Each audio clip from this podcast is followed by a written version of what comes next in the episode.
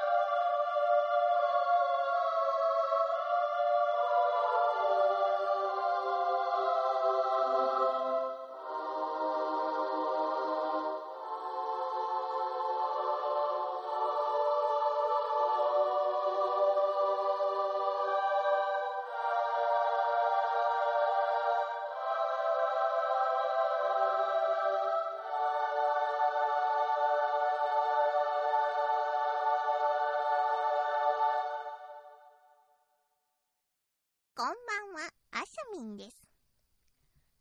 誰得ラジオ。この番組は、まさやんとかいうやつが、怪談だのオカルト話だのをダラダラ喋るだけの、聞いたところで誰も得をしない、とっても残念なラジオとなっております。怖い話がお嫌いな方、まさやんみたいなやつの声なんて聞きたくねえやという方は、今すぐ聞くのをやめていただければ幸いでございます。無理をして聞くようなものではありませんので、その点よろしくお願いいたします。というわけで、さっさと始めろ皆様こんばんは、まさやんです。誰得ラジオ第236回となります。今回は、ほんのりと怖い話より3台お届けいたします。では、さっさと始めましょうか。松尾さん、どこで今働いてるんですか？トラジ、あれ？まっちゃん今何時ですか？トラジ、あれ、バイト先どこでしたっけ？トラジ、うわ今日携帯忘れた時間分かれへんわ。まっちゃん今何時ですか？トラジ、あ、アルプスの少女何でしたっトラジ、ピザピザピザピザピザピザピザピザ。はいここは？トラジ、け東京特許許可？トラジ、違うわ。あー、あー、そうか。なかなかね、そんな、それ何ですか？トラジって。トラジ、え、焼肉屋ですか？トラジ、九条の焼肉屋。トラジ、海原はるかトラジ、あの、掛布のモノマネが得意な店主の俺焼肉屋は？トラジ、あー、シネヌーボーの前。トラジ、あー、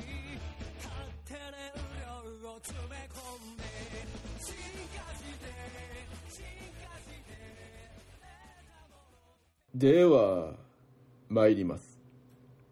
ほんのりと怖い話より、元彼からのメール。数年前の話、いきなり元彼からメールが来た。私子、元気か？辛いことあったんじゃないか？ちゃんと食べてるか？お前のことがすごく心配だ。やっぱりお前、俺のことまだ好きだったんだな。分かってたけど、お前の愛の強さがそこまでだったとは正直戸惑ってる。お前はもっと自分の気持ちを押し殺してしまうタイプだと思ってたから。髪伸びたんだな。痩せたな。俺が引っ越したことを B に聞いたの？ちゃんと話そう。やり直せるかどうか、二人で話し合おう。明日、ドア開けとくし、入ってこいよ。久々に、お前の手料理も食べたいし、元彼を。別に私は、もう元彼に興味ないし、髪の毛はあの頃より短いし、特に痩せてもいないし、何もかもが意味不だったから、返事せずにほっといた。その後、元彼と共通の友人から聞いた話。元彼が某アパートに引っ越してから、毎晩女が窓から覗いてくるようになったらしい。なぜか元彼はそれを、私子が未練があって毎晩来てるんだ、と脳内変換。毎晩その女の顔に、入ってこいよ。遠慮するな。やり直そう。まだ好きだ。って、口説いていたらしい。友人 B に、それ、私子じゃないし、私子にはもう新しい彼氏がいるし、第一、3階の窓からどうやって足場もないのに覗き込むんだよ。って指摘されて、やっと目が覚めたそうです。その後、元彼は入院した。元彼の精神がおかしくなったのか、本当にアパートに出たのかわからなくて、こっちまでしばらく怖かった。次、友人が見たもの。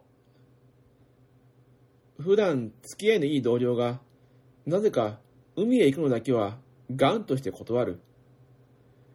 訳を聞いたのだが、あまり話したくない様子なので、飲ませて無理やり聞き出した。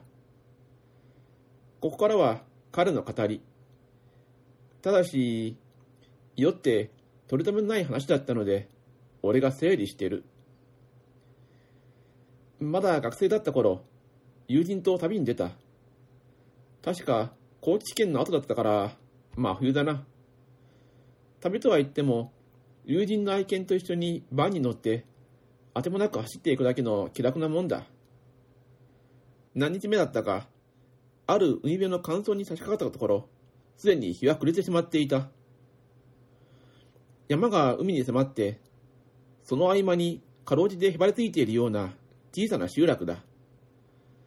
困ったことに、ガソリンの残量が心もとなくなっていた。海沿いの一本道を走りながらガソリンスタンドを探すと、すぐに見つかったんだが、店はすでに閉まっている。とりあえず、裏手に回ってみた。玄関のひさしから大きなザルがぶら下がっている。出入りに邪魔だなと思いながら、それをかき分けて呼び鈴を鳴らしてみた。すんません。ガソリン入れてもらえませんか？わずかに人の気配がしたが、返事はない。仕方されとんのかね？なんかムカつくわ。もう一回押してみいや。すんません。しつこく呼びかけると、玄関の明かりがつき、ガラス戸の向こうに人影が現れた。誰や？ガソリン欲しいんで、今日は休みや。俺が言い終わる前に、苛立ったような声が返ってくる。いや、まあそこをなんと、あかん。今日はもう開けられん。取り付く暇もなかった。諦めて車に戻る。これだから田舎はあかん。しゃあないな。今日はこれ寝よ。当てつけに、明日の朝一でガス入れていこうや。車を止められそうなところを探して集落をうろうろすると、ガソリンスタンドだけでなく、すべての商店や民家が門を閉ざしていることに気づいた。よく見ると、どの家も軒先にカゴやザルをぶら下げている。なんかのお祭りやろうか。それにしちゃ静かやな。風が強くてたまらん。お、あそこも止められんで。そこは山腹の小さな神社から海に向かってまっすぐに伸びる石段の根元だった。小さな駐車場だが、垣根があって海風がしのげそうだ。鳥居の陰に車を止めると、辺りはもう真っ暗でやることもない。俺たちはブツブツ言いながら、運転席で毛布にくるまって眠りについた。何時間経ったのか、犬のうなり声で目を覚ました俺は、あたりの強烈な生臭さに気づいた。犬は海の方に向かって牙をむき出してなり続けている。普段はおとなしい奴なんだが、いくら眺めても一向に落ち着こうとしない。友人も起き出して闇の先に目を凝らした。月明かりに照らされた海は、先ほど前とは違って、気味が悪いくらい泣いていた。コンクリートの殺風景な岸壁の縁に、うごめくものが見える。なんや、あれ。友人が、かすれた声で伝えた。わからん。それは最初、海から這い出してくる黒いパイプが丸太のように見えた。蛇のようにのだきながら、ゆっくりと陸に上がっているようだったが、不思議なことに音はしなかった。というより、そいつの体は、もわもわとした黒い煙の塊のように見えたし、実体があったのかどうかもわからない。その代わり、うーとか、うおーとか、形容しがたい実りがずっと続いていた。そして、先ほどからの生臭さは、吐き気を催すほどにひどくなっていた。そいつの先端は、海沿いの道を横切って、向かいの家にまで到達してるんだが、もう一方は、まだ海の中に消えている。民家の草木を覗き込むようにしているその先端には、はっきりとは見えなかったが、明らかに顔のようなものがあった。俺も友人も、そんなに臆病な方ではなかったつもりだが、そいつの姿は、もうなんていうか、まがまがしいという言葉そのもので、一目見た時から体がこわばって動かなかった。心臓をわしづかみにされるっていうのは、ああいう感覚なんだろうな。そいつは、軒先に吊るしたザルをじっと見つめているようだったが、やがてゆっくりと動き出して次の家へ向かった。おい、車出せ。友人の震える声で、はっと我に返った。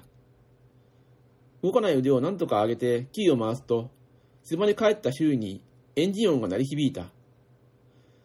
そいつがゆっくりとこちらを見かける。やばい。なんだかわからないが、目を合わしちゃいけないと直感的に思った。前だけを見つめ、アクセルを思いっきり踏み込んで車を急発進させる。後部座席で狂ったように吠え始めた犬が、ヒュッと喘息のような声を上げて、どさりと倒れる気配がした。太郎思わず振り返った友人が、ヒーッと息を飲んだまま固まった。アホ振り向くな俺はもう無我夢中で友人の肩を掴んで前方に引き戻した。向きのあった友人の顔は、くしゃくしゃに引きつって、目の焦点が完全に飛んでいた。恥ずかしい話だが、俺は得体の知れない恐怖に泣き叫びながらアクセルを踏み続けた。それから元来た道をガス欠になるまで走り続けて峠を越えると、まんじりともせず朝を迎えたんだが、友人はほとんど意識が混濁したまま近所の病院に入院し、一週間ほど高熱で寝込んだ。回復した後も、そのことについて触れると、激しく情緒不安定になってしまうので、振り返った彼が何を見たのか、消えずじまいのまま、卒業してからは疎遠になってしまった。犬の方は、激しく錯乱して、誰かに構わず噛みつくと思うと、泡を吹いて倒れるの繰り返しで、かわいそうだが、安楽死させたらしい。結局あれが何だったのかはわからないし、知りたくもないね。ともかく、俺は海には近づかないよ。以上が同様の話。昔読んだ柳田国夫に、ザリやメカゴを魔除けに使う風習と、海を見ることを意味非の話があったのを思い出したが、今は手元にないので比較できない。次。綺麗な床。体験談というか、現在進行形なんだが、これが原因でバイト辞めようか悩んでる。心霊動向じゃないし、やたら長いし、話のネタにもならないかもしれないけど、暇つぶし程度にでも聞いてほしい。焼肉屋とカラオケ屋で掛け持ちバイトをしてるんだが、カラオケ屋の方の話。個人経営のそんなに高くないカラオケ屋で、従業員は店長を除いて男3人、女1人の計4人。早番専門に、俺と今年初めに入った K って女。遅番専門で、古株の Y と R って男が仕事入ってて、平日は早番遅番交代で1人ずつ、週末や祝日は全員出勤。つまり、早番の俺は木曜金曜が1人で勤務。土日は K と出勤になってる。正直今彼女もいないし、女の子と同じシフトに入るのは嬉しいんだけど、K はちょっと変わったやつで、なかなか可愛い顔立ちをしてるのに、目の下はいつもクマなのか黒っぽくて、行動がゼンマイで動く玩具っぽくて、かなりそそっかしい。彼氏と同棲してるみたいなんだけど、噂によると、彼氏ってのが去年事故って軽い後遺症が残ってるらしい。3年半付き合ってるとか聞いたが、彼氏溺愛らしく、以前ふざけて、同棲してる女を働かすような経済力のない男なんか別れちまえよって言ったら、まじ切れさせて、溝落ちにモップの絵がめり込んだ。そんなちょっと変わったところもあるが、普段は普通に明るいし、面白いし、なんか小動物っぽくて可愛いやつだ。前置きが長くなったが、同日祝は K と一緒のシフトに入る。田舎の暇なカラオケ屋でも、週末は混むもんで、店内の清掃も客の相手も、二人で手分けしてやらなきゃ、仕事が回らない程度には忙しくなる。でも、先週末、外が大荒れで、土曜日なのに客が全然来なかった。うちは、ほぼ免許のないとこで来る客がメインだから、かなり天候が客足に影響する。相手する客もいないし、本当に暇で、K と雑談しながら、だらだらのんびり店内の掃除をしていた。午後になっても客は来なくて、下廊下を暇そうに暴雑巾で拭いてる K に、休憩入るって伝えようと階段下を覗き込んだ時、初めて気がついた。K の掃除した床は、ワックスでもかけたのかってくらいピカピカで、思わずため息が出るくらい綺麗になってるんだ。K が掃除した2階トイレや厨房を覗いてみたら、そこも見事にピカピカ。いつもは、掃除が終わりゃいいなや、客が踏んで歩いて横すからわからなかった。それに比べたら、俺が丹精込めて磨いた床なんて、くすんでて哀れだった。店長が、俺に口を酸っぱくして、もっと丁寧に掃除しろよ、という理由が、やっとわかった。次の日も天気が悪くて客足もさっぱり。あまりにも暇だから気合を入れて掃除を始めたが、K が掃除をした床の足元ほどもきれいにならない。なんだか悔しくて、暇つぶしがてら K の下廊下の掃除を開始から終了までじっくり観察して、その見事な掃除術を盗もうかって考えたんだ。店には掃除用具室ってのがあって、その4畳ぐらいの狭い部屋には簡易洗面台とトイレ掃除の道具以外の掃除道具が全部入ってる。K がトイレ掃除を終えて、掃除用具室に入るのを見計らって、ドアの隙間からこっそり中を覗いた。この時は、バケツと雑巾持って掃除用具室から出ようとする K を脅かしてやるつもりだったんだ。掃除用具室に入った K は、バケツに水を溜め出し、棒雑巾の絵からせっさと雑巾を外していた。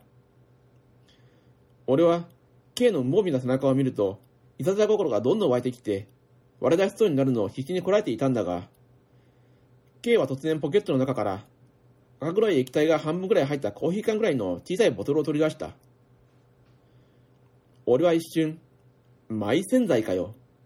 ピッカピカの床の秘密暴いたぞ、なんて思った。後で分けてもらおうか、とも。K はバケツに溜めた水にボトルの中身をドバドバと大半注いでいた。入れすぎだろってくらい。そして、外した雑巾をバケツに入れて、何か独り言を言いながら、ジャブジャブ雑巾を洗い始めた。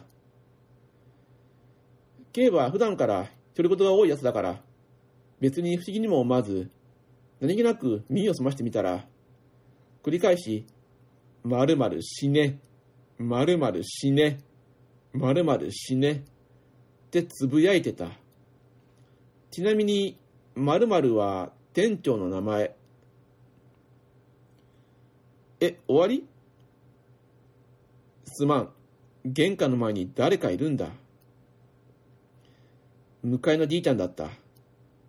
なんか、シャレになんないこと言ってたけど、とりあえずメモした分最後まで書きます。画面黒くなるんだよなとりあえず続きを。俺は K の後ろ姿しか見てなかったから、どんな顔してたかわからない。でも、死ね死ねってつぶやく合間に、何か、明石家さんまがよくやるような、引き笑いみたいな声が聞こえてきた。めちゃくちゃ怖くなって、なるべく足を立てないように厨房に戻って、カルピス飲んだ。結局、いつも通り仕事を終えて、Y と R に引き継ぎをして、店長と K と仕事終わりの定番の雑談タイムを過ごした。K はいつもと変わらず、店長にも俺にもニコニコと愛想を振りまきながら、面白おかしい話を語った。店長への理想を吐き続けた口で。しばらくして、店長は一旦自宅へ。俺は、K と同じ時間に帰るのがなんとなく怖くて、Y の休憩時間まで待って、Y と話してから帰るつもりだったから、店に残った。K は、彼氏が待ってるからと言って、帰る支度をした。お疲れという俺に、いつもは、お疲れ様です、と、明るい声と、愛嬌たっぷりの笑顔が返ってくるんだが、カバンを持った K は、ピクリとも動かない。立ち上がった状態で、俺の前に棒立ちしている K が、今までで初めて聞くような低い声で、覗きって最低だと思いません？とつぶやいたんだ。あとは一言も言わず、早足で帰っていった。その後、ずっと頭がもんやりして動けないでいると、Y が事務室に入ってきた。俺は Y に泣きついて、その日あった全てを話した。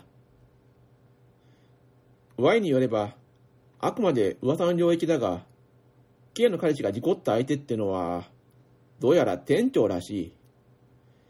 事故は10-0で K の彼氏が悪かったらしいけど、彼氏のことを聞くたび、曖昧に笑って話を濁す K の態度を思い出して、なんだか、ただの噂じゃない気がして、本当に怖くて怖くて。あの液体何？店長は何も知らずに K を雇ったのか ?K は何のためにこの店に来た？土曜日の夜から K からメールと電話がかなり来てる。もちろん出ないし、メールも読まない。でも、削除しようとしてうっかり開いたとき、見ましたよねって文面が見えた。この休日、一歩も外出してない。狭い田舎町だし、K に合いそうな気がして。怖いし、土曜はまた K と同じ時間に仕事かと思うと憂鬱だ。なかなかと付き合ってくれてありがとう。見つけた。シャレにならん。やめてくれ。ちなみに、向かいのじいちゃんは、そろそろ許してであれ、だの。心が狭いな、だのと言ってきた。みんな心配してくれてありがとう。明日ずる休みする気だったけど、どうせ明日は店長と二人で仕事だから、ちゃんと言って話してみるよ。勇気出たわ。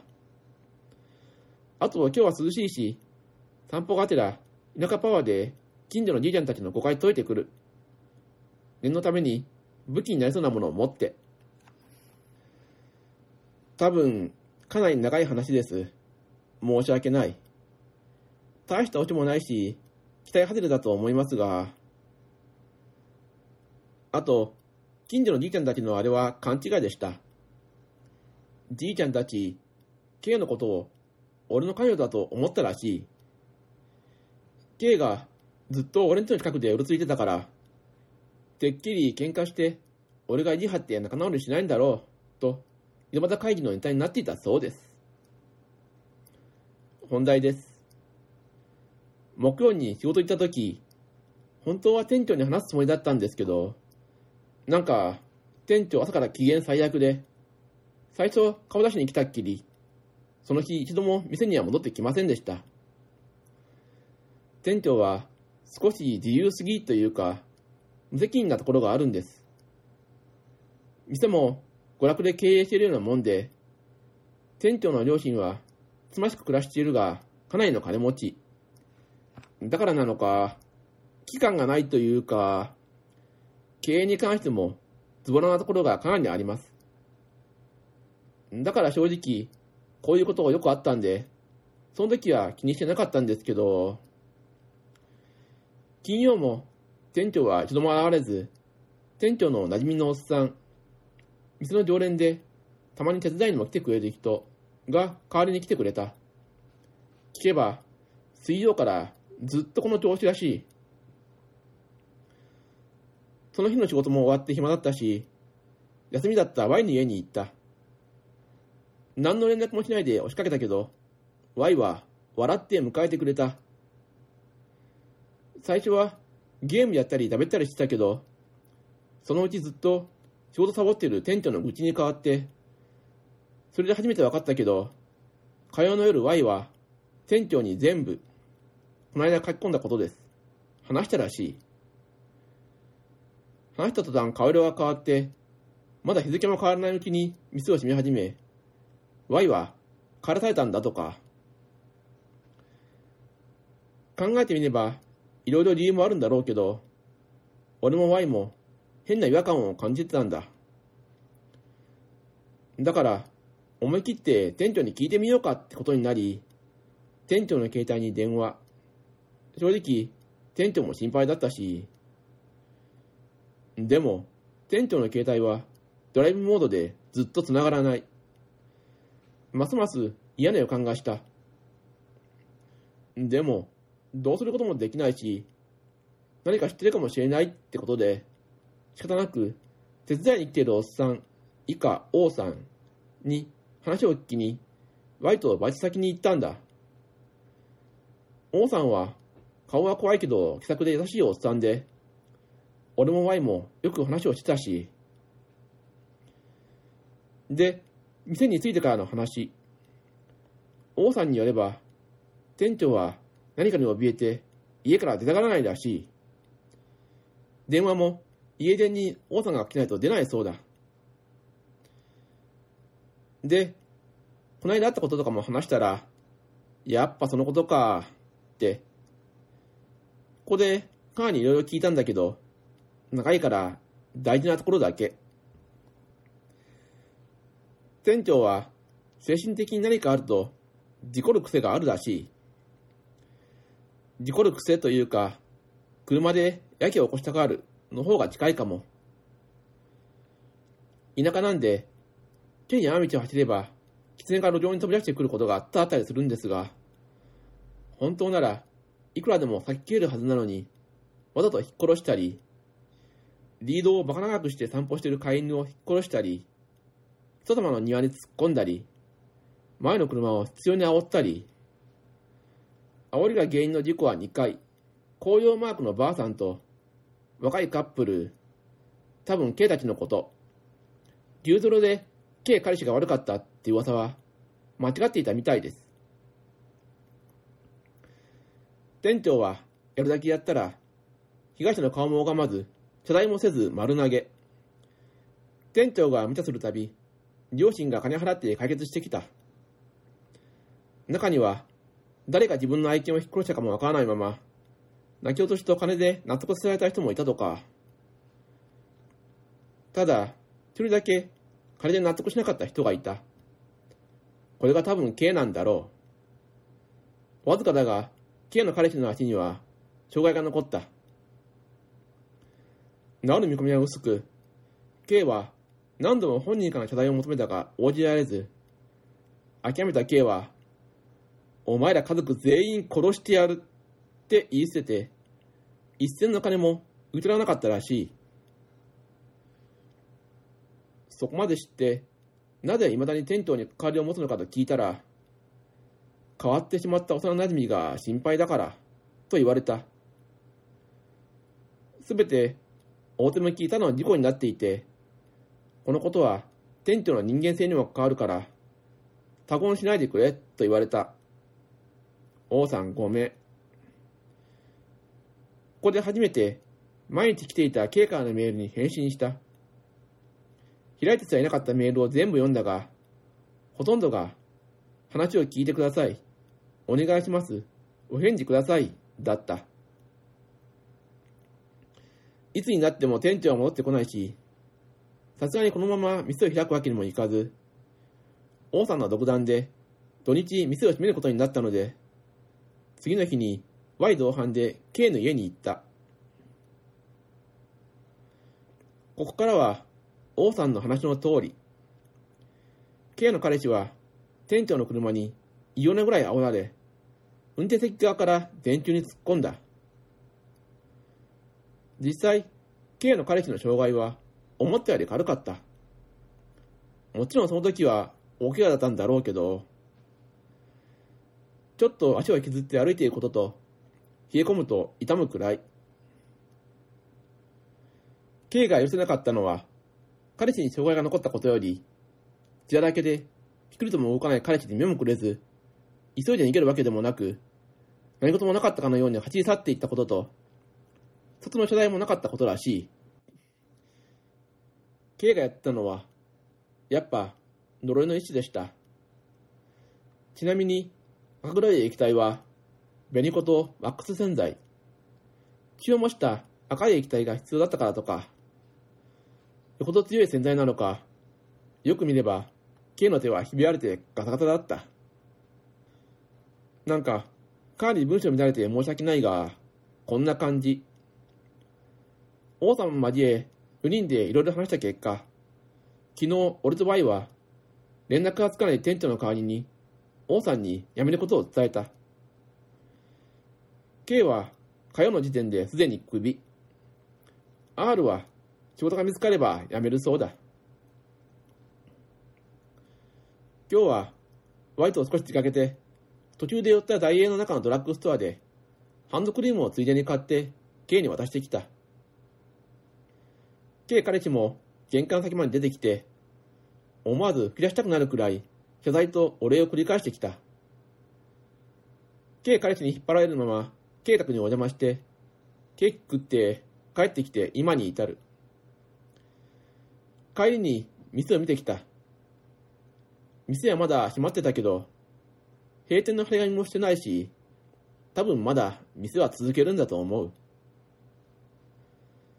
みんな、俺のつまらん体験談になかなか付き合ってくれてありがとう。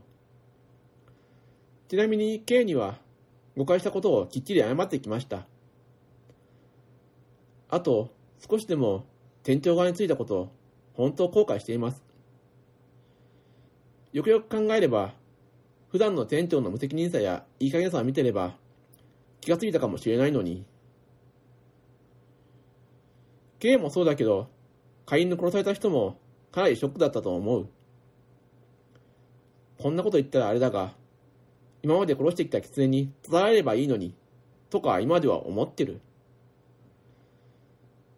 呪い云々の話は彼も知らなかったみたいで、そこは K 叱られてました。自分の怪我で、そこまで K が思い詰めていたのも知らなかったらしい。お互い心配し合うとか、相手のために何かするとか、なんかもう熱いな、この野郎。うち給料手渡しだから、月末にまた店行かないといけないから、また何かあったら報告するかも。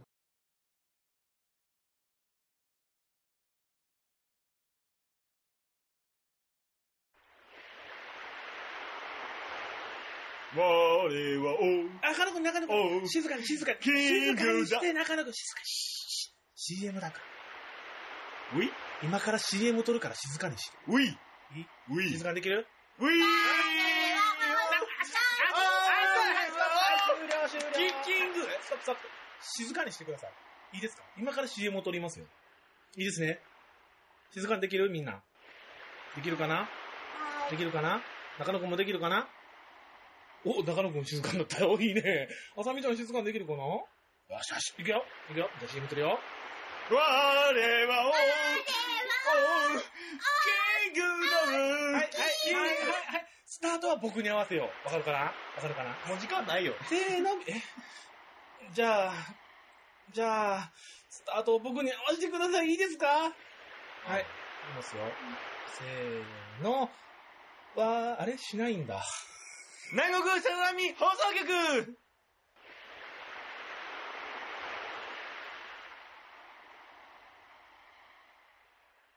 いかがでしたでしょうか？さて、ダルトクラジオを配信しておりますシーサーブログのページに、ツイッターアカウントのリンクを記載しております。ご意見、ご感想その他ございましたら、リプライでお願いいたします。ダイレクトメールは受け付けておりません。では、この辺で終わりにしておきます。さようなら。